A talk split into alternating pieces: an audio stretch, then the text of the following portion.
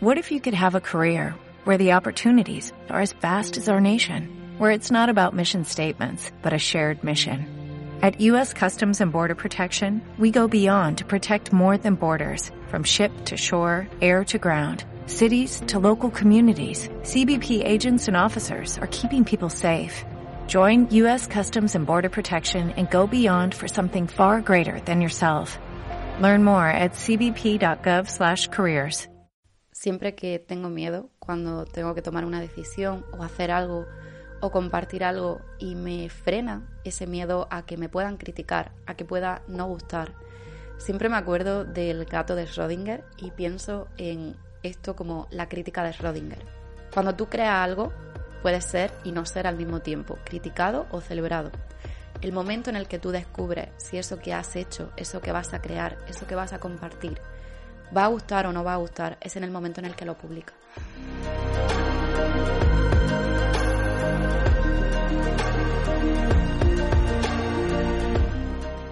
Hola de nuevo a todas y bienvenida a un nuevo episodio de Cada Camino. Si os soy sincera, este episodio no es un episodio como los demás. Para mí es un episodio bastante especial porque esta semana es el aniversario de Cada Camino. Esta semana se cumple el aniversario del primer año desde que decidí empezar el podcast. Y si os soy sincera, la verdad es que creo que nunca pensé que iba a llegar a un año compartiendo semanalmente episodio tras episodio.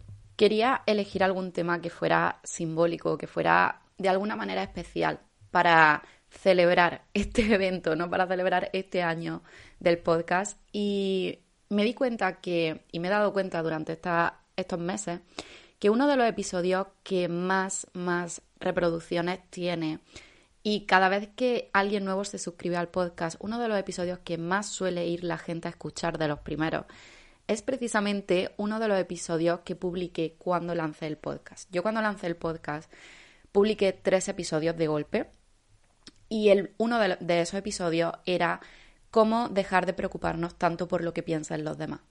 Y esto me pareció algo bastante interesante, el hecho de que es uno de los temas ah, de toda la variedad de catálogo que creo que tocamos aquí en el podcast, con toda la variedad de episodios que hay, ahora que ya llevamos 40 episodios, me parece algo como bastante simbólico que toda la gente que llega nueva sea ese uno de los primeros episodios que corre a escuchar. Esto me hace pensar eh, que el miedo a lo que piensan los demás, el miedo a que nos juzguen, es algo que a todos nos limita de alguna manera. Yo creo que es una constante en la vida de casi todas las personas, salvo esos privilegiados, esas personas que yo no sé de dónde salen, pero esas personas a las que no le importa nada en esta vida de lo que piensen de ella. Por ejemplo, mi hermano es una de esas personas y algo que creo que de alguna manera siempre he envidiado de él, que a él nunca le ha preocupado ni le ha importado lo que puedan decir o no los demás de él.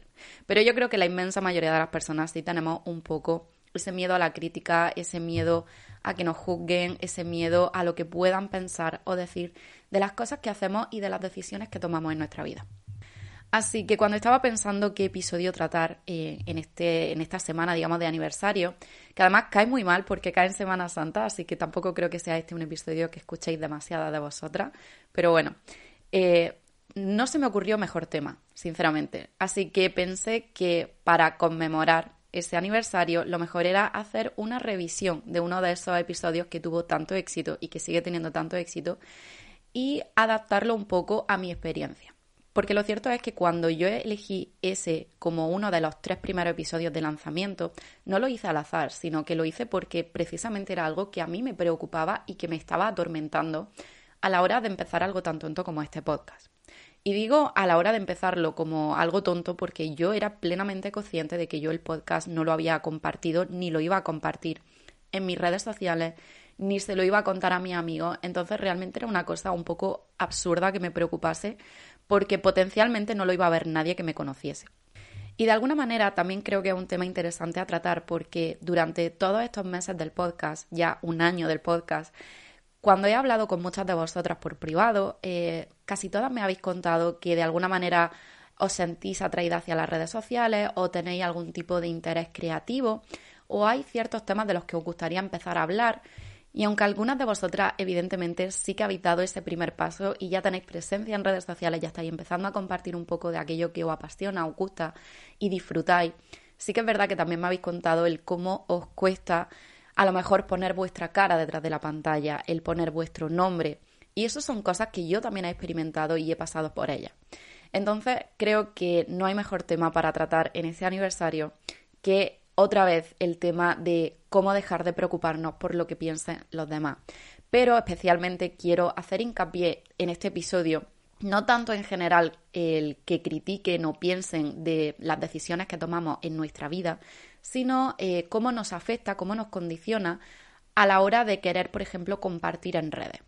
Entonces, bueno, si a, ti lo que te preocupa es la opinión de los demás cuando tienes que tomar algún tipo de decisión importante, como cambiar de trabajo, dejar una pareja, cambiar de carrera, mudarte o cualquier tipo de cosa así que al final nos preocupa lo que puedan pensar o decir los demás de nosotros, te recomiendo mejor que escuches ese episodio, que creo que es el número 3 o el número 2, no estoy segura, y si lo que te preocupa es ese miedo, ese prejuicio, esa incomodidad que viene al final del día con exponerte en redes, con hacerte visible en redes o con empezar a compartir, creo que este episodio sí que es para ti más que el otro.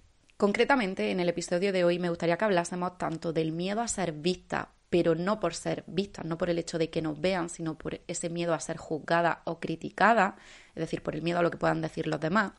Y también eh, quiero que hablemos concretamente de una de las necesidades que creo que son de las más básicas y más humanas que tenemos las personas, que son la necesidad de encajar y la necesidad de ser visto. Porque me parece que son dos cosas que van muy de la mano y nunca solemos enfocar el tema desde esta perspectiva. En mi opinión, el deseo de compartir, en este caso en redes, viene de dos necesidades.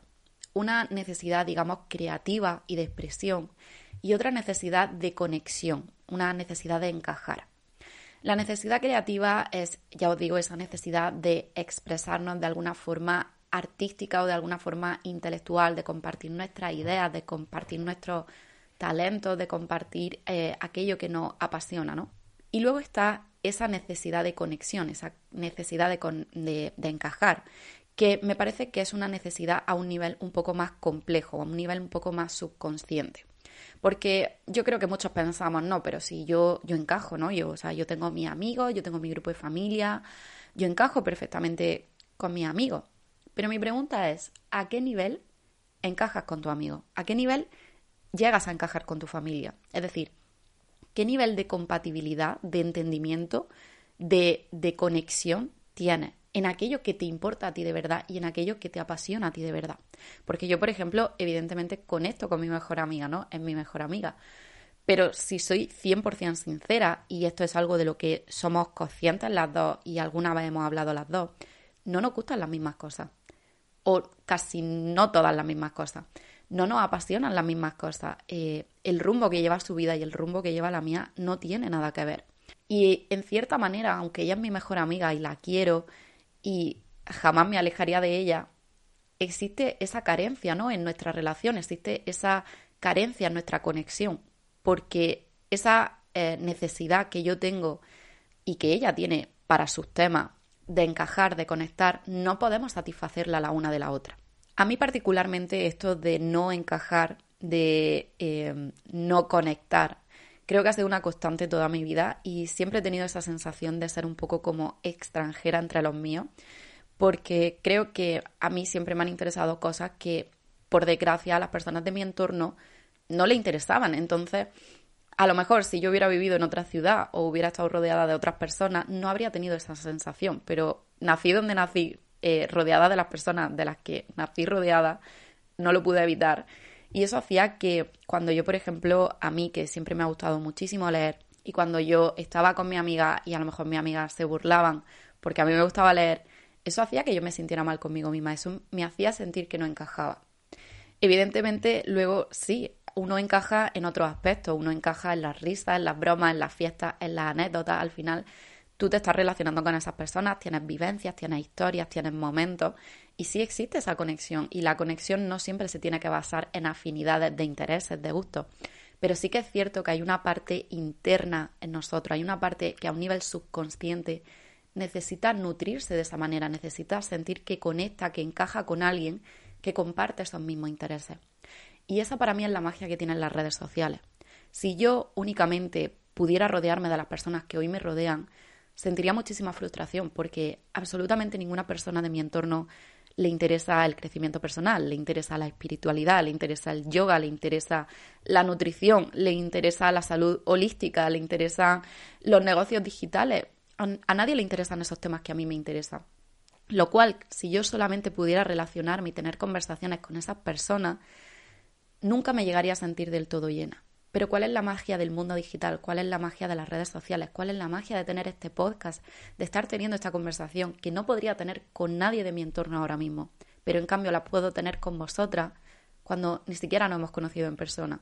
Cuando a lo mejor vosotras estáis en un país diferente, en una ciudad diferente, en una comunidad diferente. Esa es la magia que tú puedes conectar con esas personas que sí comparten eso que a ti te llena, eso de lo que tú quieres hablar. Porque sí, tal vez yo sea en mi entorno la única a la que le gusta este tema o le interesa este tema, pero yo no soy la única en el mundo. Y así nos hemos encontrado. Y entonces esto es algo que nunca va a dejar de fascinarme, nunca va a dejar de apasionarme.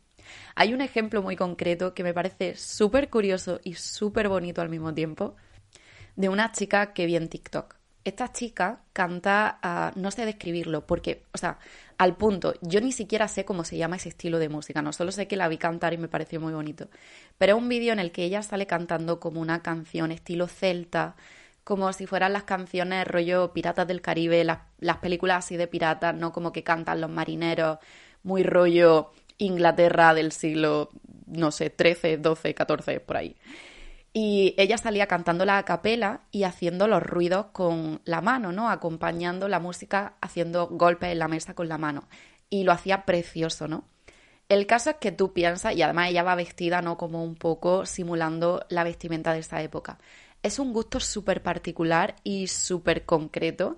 No creo que sea muy fácil encontrar a personas que le interese el mundo celta, la música de los piratas del siglo XV inglés y todo este tema pero ella subió la canción. No solamente se hizo viral con millones de reproducciones, porque la canción era, no sé, cautivadora. El caso es que resulta que había otras personas alrededor del mundo a los que le apasionaba esa música también.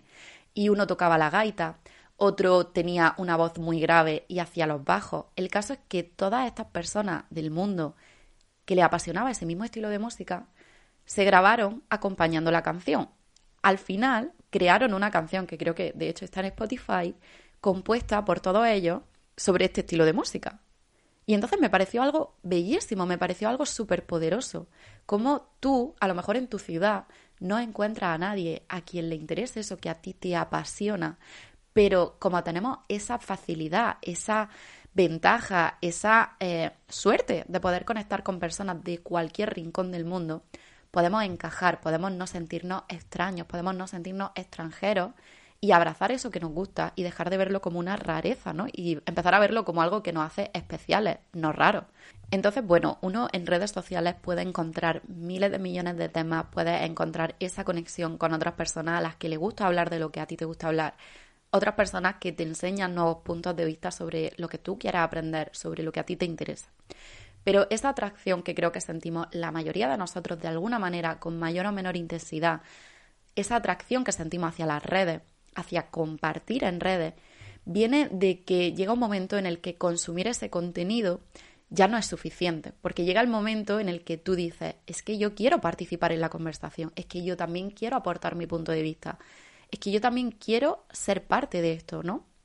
Entonces, cuando eso que te apasiona, cuando eso que te gusta, eso que te atrae, late tan fuerte dentro de ti, llega un punto en el que simplemente ser observador, ser el que consume el contenido, no te basta. Necesitas dar un paso más. Y de ahí considero yo que a un nivel subconsciente nace esa necesidad de querer compartir en redes y de querer ser partícipe de la conversación.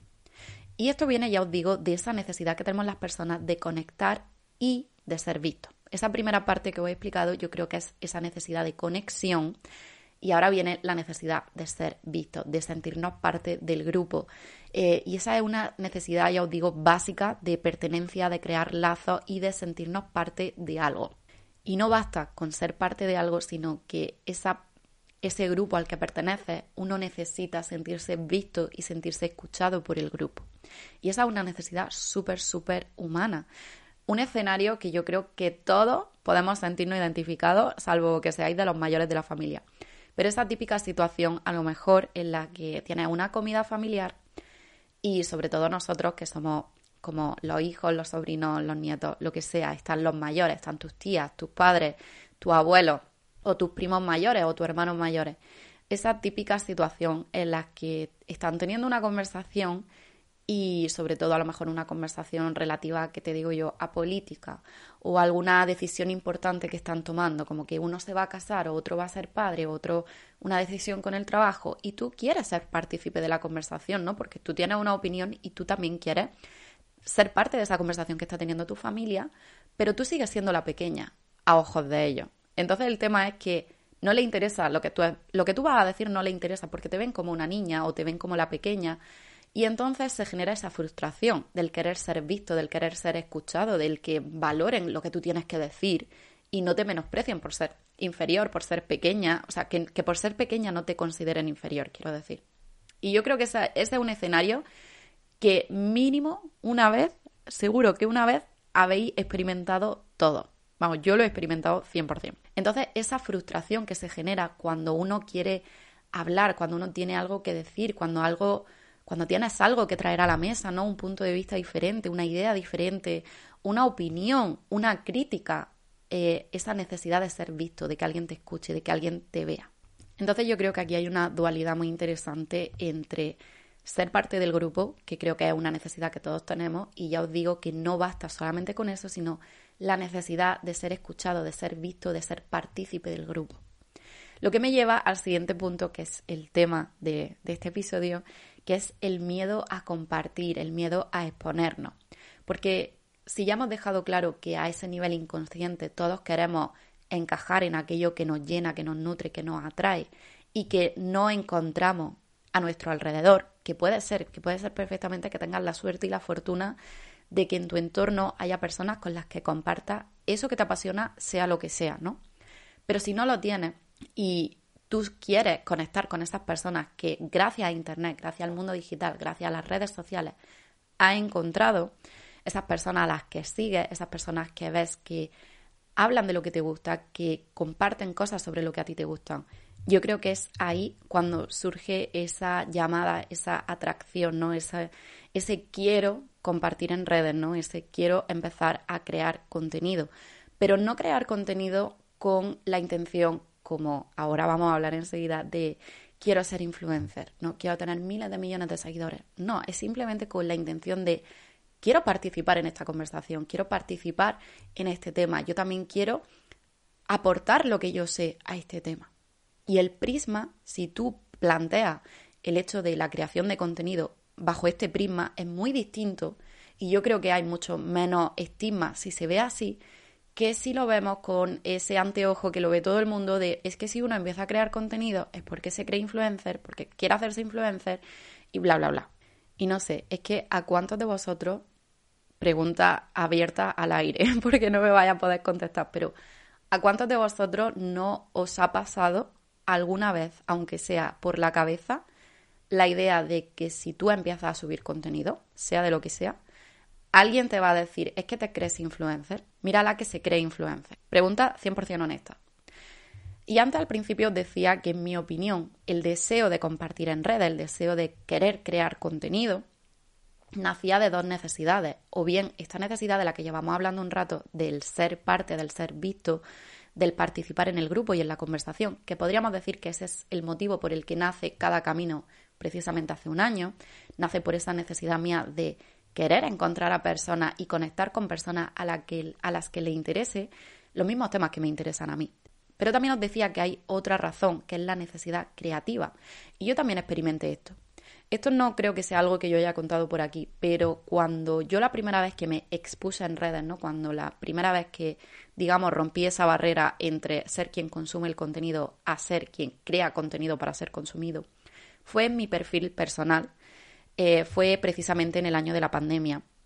Yo ya sabéis que eh, trabaja, eh, ahora ya no, porque estoy en un momento de transición en mi vida profesional, pero trabajaba como abogada y yo me dedicaba al derecho laboral, ¿no? A todo el tema de los despidos cuando no te pagan, cuando, no sé, situaciones de acoso, etcétera, etcétera, etcétera.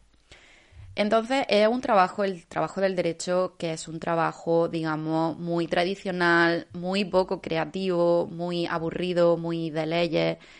No hay mucho espacio para la imaginación, no hay mucho espacio para la creatividad. Y eso a mí, que soy una persona muy creativa, era algo que me frustraba eh, de manera sobrehumana. O sea, yo disfruto mucho estudiando, disfruto, me gusta la ley, pero también soy una persona muy creativa y a mí el no poder darle salida a mi creatividad en mi trabajo y pensar en mi trabajo a una escala de toda la vida dedicándome a esto, o sea, 40, 50 años dedicándome a esto, me consumía. Y yo me acuerdo que me empezó a eh, rondar la idea de cómo puedo hacer creativo el derecho. Y a mí, por ejemplo, que siempre me ha gustado mucho ver vídeos de YouTube, que me ha gustado mucho aprender a todo el tema de la edición de vídeos, eh, que siempre me ha gustado, por ejemplo, dar clase, que siempre me ha gustado explicar, que siempre me ha gustado hablar en público. Entonces me di cuenta de que, por ejemplo, eh, muchísima gente no conocía sus derechos laborales, ¿no? Las, cosas más básicas. Entonces se me ocurrió la idea de que yo en mi perfil personal, la cuenta que yo tenía con todos mis amigos, mi familia, mi colega, mi ex, todas las personas que me han conocido en la vida, eh, realmente todas estas personas tenían trabajo y todas estas personas lidiaban con problemas laborales a diario. Así que empecé a crear posts hablando de, por ejemplo, em, te pueden obligar a hacer horas extraordinarias, eh, ¿qué es el finiquito? Em, ¿Quién elige las vacaciones? ¿Tu jefe o tú? Me acuerdo que eso, yo empecé a hacer posts hablando de esto. Y la verdad es que la gente lo recibió súper bien porque les pareció una buena idea. Y llegó un punto en el que di el salto y empecé a grabar vídeos explicando, pues, qué era un despido, qué hacer si te despiden, cómo funciona el proceso de despido, eh, qué pasa si tienes una situación de acoso sexual en el trabajo, qué opciones tienes, qué derechos tienes, cómo puedes actuar, o qué es el periodo de prueba, ¿no? Y entonces yo hacía esos vídeos y de hecho los vídeos tuvieron un gran éxito, muchísima, muchísima, no, o sea, no os puedo imaginar eh, la cantidad de gente. Muchísima gente empezó a compartirlo, muchísima gente me escribía. De hecho, me llegaron muchísimas ofertas de trabajo a raíz de yo crear contenido. Eh, de hecho, esto es algo que voy a empezar a compartir también con vosotras y esto es algo a lo que yo me refiero cuando te digo que las redes sociales pueden potenciar tu, tu trabajo y tu profesionalidad y no precisamente significa que tengas que hacerte una carrera en torno a las redes sociales, sino que simplemente mostrando tu trabajo, mostrando lo que tú sabes hacer y situándote como una autoridad en tu campo, eh, la gente eh, de forma inevitable se siente atraída hacia ti, ¿no? Y a mí me pasó un poco esto, y yo no lo hacía con la intención de participar en la conversación o sentirme parte del grupo como lo hago con cada camino, pero lo hacía a un nivel creativo, lo hacía por un interés, digamos, un poco más egoísta de, expresarme creativamente, porque al final los vídeos lo editaba de una forma muy guay y todo el tema, ¿no? Pero, ¿qué pasó? Aunque lo recibieron muy bien la mayoría de las personas, aunque a día de hoy, a día de hoy, literalmente, hace un par de semanas salí a tomar algo con una amiga y varias personas me preguntaron, ay, ya no volviste a hacer vídeos, me encantaban los vídeos. No sé, alguien me dijo, eh, fíjate que no me interesa el derecho, pero mm, me veía los vídeos enteros porque no sé qué, porque me parecía súper interesante. A principio de año una chica me llegó, esto fue hace dos años, ¿eh? Em, a principio de año me llegó una chica para decirme que a ella la habían despedido y que en esa época yo había subido un vídeo sobre el despido y que una prima suya se lo había enviado y que gracias a eso ella supo qué hacer y bueno, en fin, que tuvo un buen impacto, ¿no? O sea, significó algo positivo, pero aún así lo que tú haces nunca le va a gustar a todo el mundo. Aún así, yo había días que salía a tomarme algo con mi amiga o simplemente a pasear y me, me cruzaba alguien que conocía y me decía el típico comentario de, ay, la influencer. Y yo decía, pero vamos a ver, pero vamos a ver, ¿por qué tengo que recibir este comentario? O sea, creo que estoy haciendo una cosa sin ningún tipo de interés, eh, simplemente a nivel explicativo para que las personas conozcan sus derechos, para poner información al alcance de todo el mundo de una manera en que la gente la pueda entender, la pueda digerir y no se haga pesada. Em, entonces no sé por qué tenía que recibir ese comentario y me, sentó muy mal. Y hubo muchas personas que también, igual que hubo muchos comentarios, bueno, hubo muchas personas que me atacaron de esta manera con el se cree influencer, se está haciendo la influencer, influencer perdón, em, esto lo hace porque quiere, ta, ta, ta, ta, ta, ta, ta, ta. Y yo dije, es que da igual lo que tú hagas, da igual con la intención que lo haga, eh, si alguien quiere criticarte, lo va a hacer. Esto también es una aclaración que quiero hacer que es bastante importante, porque eh, es algo que a mí me costó darme cuenta, pero es cierto, esto es una verdad como un templo. Muchas veces no hacemos cosas pensando, es que me da miedo que me critiquen. Cielo, ya te están criticando. La gente ya está opinando, la gente ya opina, la gente ya critica, la gente que no es feliz con su vida, porque esas son las únicas personas que critican, las personas que no son felices con su vida, ya están buscando la manera de criticarte si es que te quieren criticar. Si les da el motivo de compartir en redes, vale, sí, te criticarán por eso, pero no necesitas darle ese motivo. Seguramente ya hayan encontrado otro para criticarte. El fíjate lo que llevaba puesto, fíjate con quién la vi el otro día, fíjate con quién está saliendo, fíjate el trabajo que tiene. No sé, la gente, si te quiere criticar, va a encontrar la manera de criticarte. No te van a criticar más ni menos por empezar a compartir contenido. Así que, cuanto antes aceptes esa realidad, mejor. Pero volviendo al tema, yo creo que eso es como el mayor miedo, ¿no? O sea, la peor frase que todos pensamos que nos pueden decir, el mírala es que se cree influencer, ¿no? Al final yo creo que si fuera algo normal, si la mayoría de nosotros compartiese contenido sobre aquello que te gusta o que te apasiona de forma normal y corriente, no lo veríamos tanto como ese prejuicio. Pero el problema es que en las redes sociales hay dos tipos de personas. Están quien consumen contenido y quien crean contenido. Y a día de hoy todas las estadísticas dicen que el porcentaje de personas que crean contenido es muchísimo, muchísimo, muchísimo más pequeño que el porcentaje de personas que consumen contenido. Porque aunque tú, sí, todo el mundo es usuario de las redes sociales, todo el mundo sube una foto con su amigo, con su pareja, de lo que ha hecho el fin de semana, pero eso no se considera crear contenido. Me refiero a crear en torno a un tema que a ti te interesa y con el que otras personas van a interactuar. Pero el problema yo creo también es que tenemos esa mentalidad un poco estrecha, ¿no?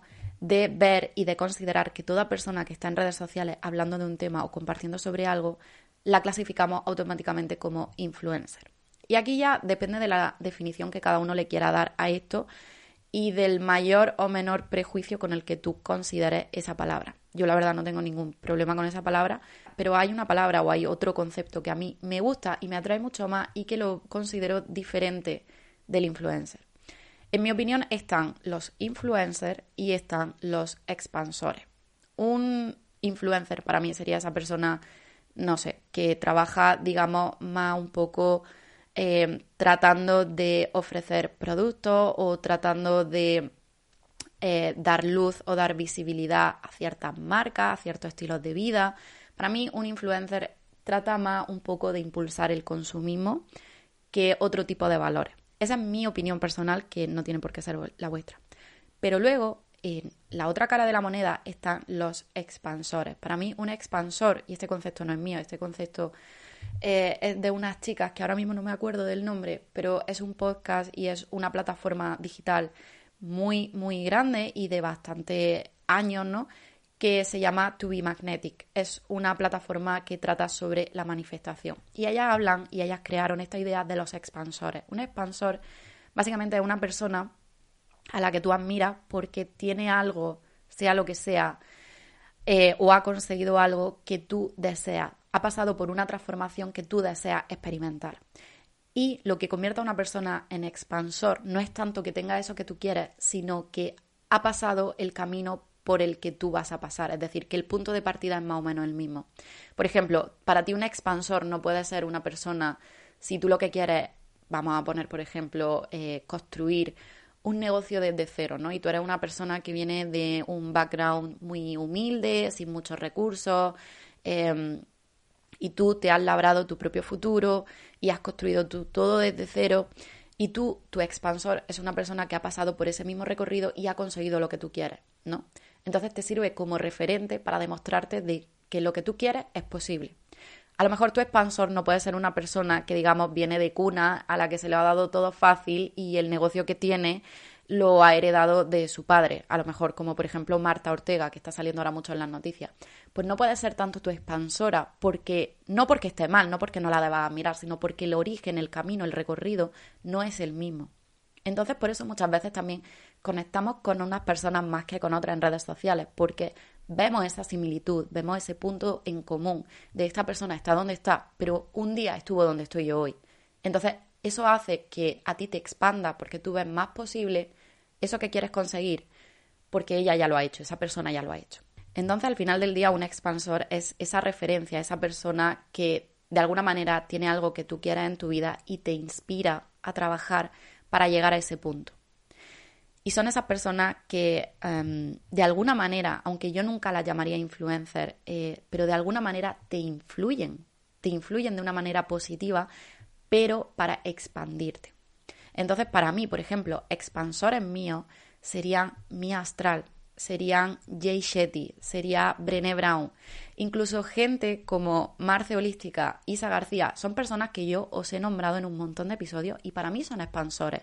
Y yo nunca diría de estas personas que son influencers porque para mí no están promoviendo consumo, no están promoviendo marcas aleatorias, promueven sus marcas porque ellas mismas, estas personas mismas, se han construido una marca alrededor de ellas pero para mí lo que me están promoviendo son valores, es cierta integridad, es cierto estilo de vida y me están expandiendo a querer conseguir eso.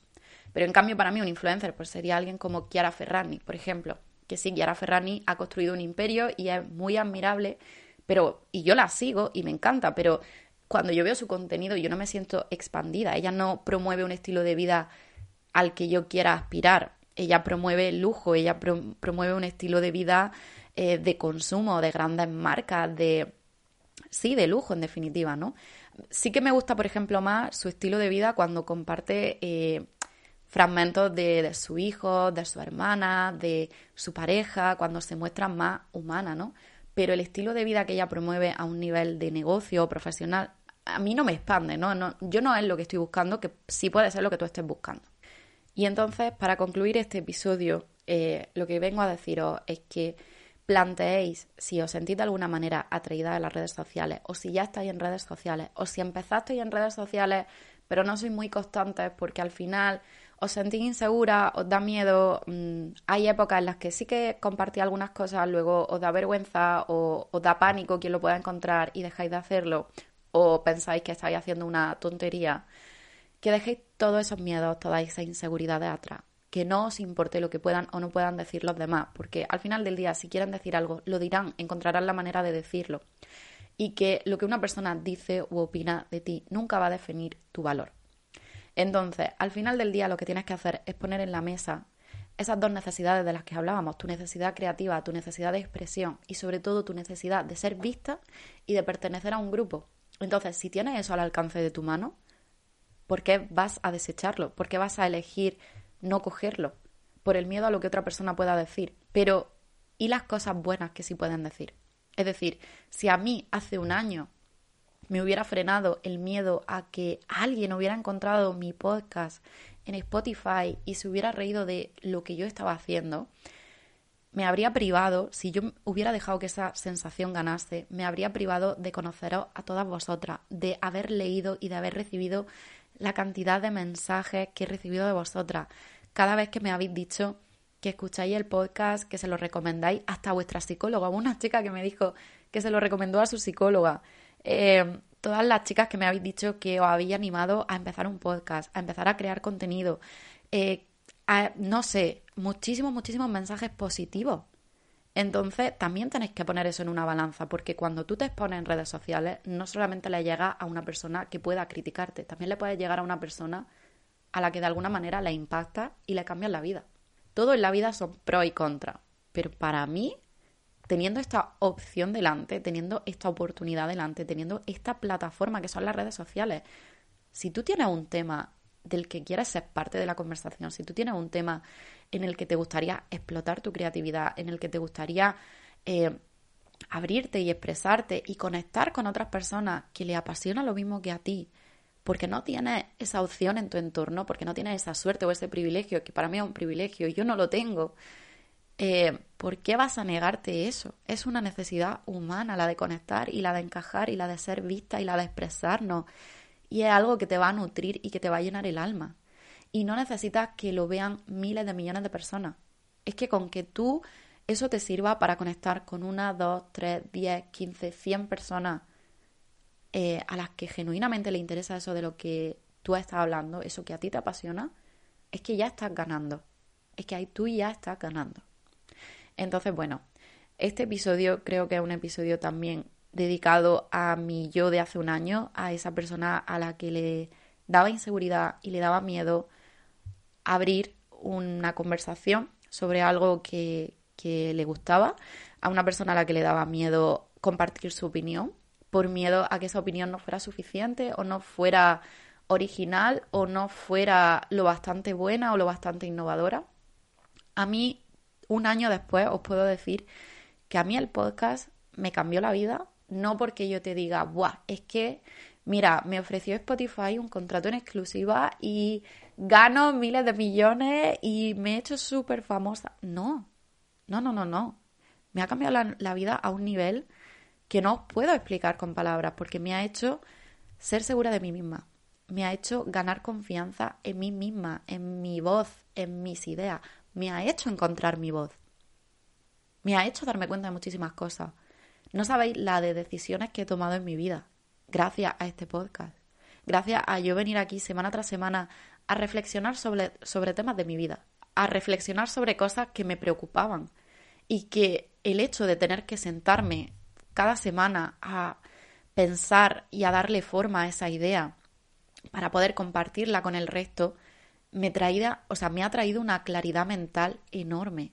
Me ha expandido mentalmente y emocionalmente a un nivel que creo que no habría sido posible si no hubiera empezado el podcast he desarrollado nuevas cualidades, nuevas habilidades. Yo no sabía editar sonido, yo no sabía diseñar un, el, artwork, ¿no? Esto es una palabra que como andaluza es ridícula escucharme pronunciarla, pero el diseño, no la portada del, del podcast, eso se llama artwork em, o thumbnail, ¿no? Yo no sabía hacer nada de eso. El hecho de que yo haya tenido que aprender eh, a promocionarlo, que bueno, eso estoy en proceso porque tampoco ha sido algo... Yo, por ejemplo, no he promocionado prácticamente nunca el podcast. La mayoría de personas que estáis aquí, ni siquiera sé cómo habéis llegado porque yo he puesto muy pocos vídeos ahí fuera promocionando el podcast. Probablemente no haya ni siquiera 10 o 12 vídeos y hay 40 episodios. Y cada episodio dura más de media hora. Entonces, eh, creo que las personas que estáis aquí, estáis aquí por un motivo, creo que me parece precioso que hayamos conectado, que hayamos encontrado ese punto de encuentro de ciertos temas que a mí me llenan, pero a ti también te llena, y eso es precioso. Y esta comunidad, por pequeña que sea, es que no necesitas que una comunidad sea de un millón de personas. Por pequeña que sea, a mí me llena y me nutre a un nivel infinito y creo que nunca en mi vida me he sentido eh, tan parte de algo eh, y me he sentido que encajaba con personas a las que no conozco y no le pongo cara, pero por eso os digo que tenéis que ponerlo en una balanza. Yo entiendo y respeto que te da miedo que te vean, pero también te digo que no tienes por qué compartirlo con nadie. A día de hoy, solamente dos personas de mi entorno saben que existe el podcast. Solamente una de esas personas lo ha escuchado. Y para mí, el hecho también de, de, tener una parte de mi vida que es privada, que me pertenece únicamente a mí y que yo elegiré el momento en el que yo esto lo hago público, lo comparto, si es que decido hacerlo, también es una cosa que me satisface muchísimo. Hay un escritor que se llama Claudio Magris, y, o Magris, no sé pronunciarlo. Si hay alguna amiga italiana escuchando el podcast, por favor que me explique cómo se pronuncia su nombre. Pero este autor italiano tiene un libro que se llama El secreto y no. Y habla de la importancia muchas veces de tener una parte de tu vida que te pertenece únicamente a ti, que no compartes con nadie y el poder que eso te da. Y para mí esto también tiene ese poder, porque es esa parte de mi vida que me pertenece únicamente a mí y que yo elijo y decido a quién se la comparto. Así que nada, esto ha sido el episodio de hoy. Que disfrutéis de la Semana Santa, que disfrutéis de la Pascua, que disfrutéis de tiempo con vosotras mismas. Sacad algo de tiempo para pasarlo con vosotras, para pasarlo con vuestras ideas, para dedicárselo a vuestra creatividad. Y si últimamente has estado dudando si empezar a crear contenido, si empezar a mostrarte en redes o si recuperar esa cuenta de Instagram, ese podcast, ese canal de YouTube que un día empezaste y dejaste atrás, tómate esto como una señal para hacerlo. Así que nada, nos vemos la semana que viene con un nuevo episodio. Eh, que paséis una semana estupenda y nos escuchamos muy pronto. Un beso, chao.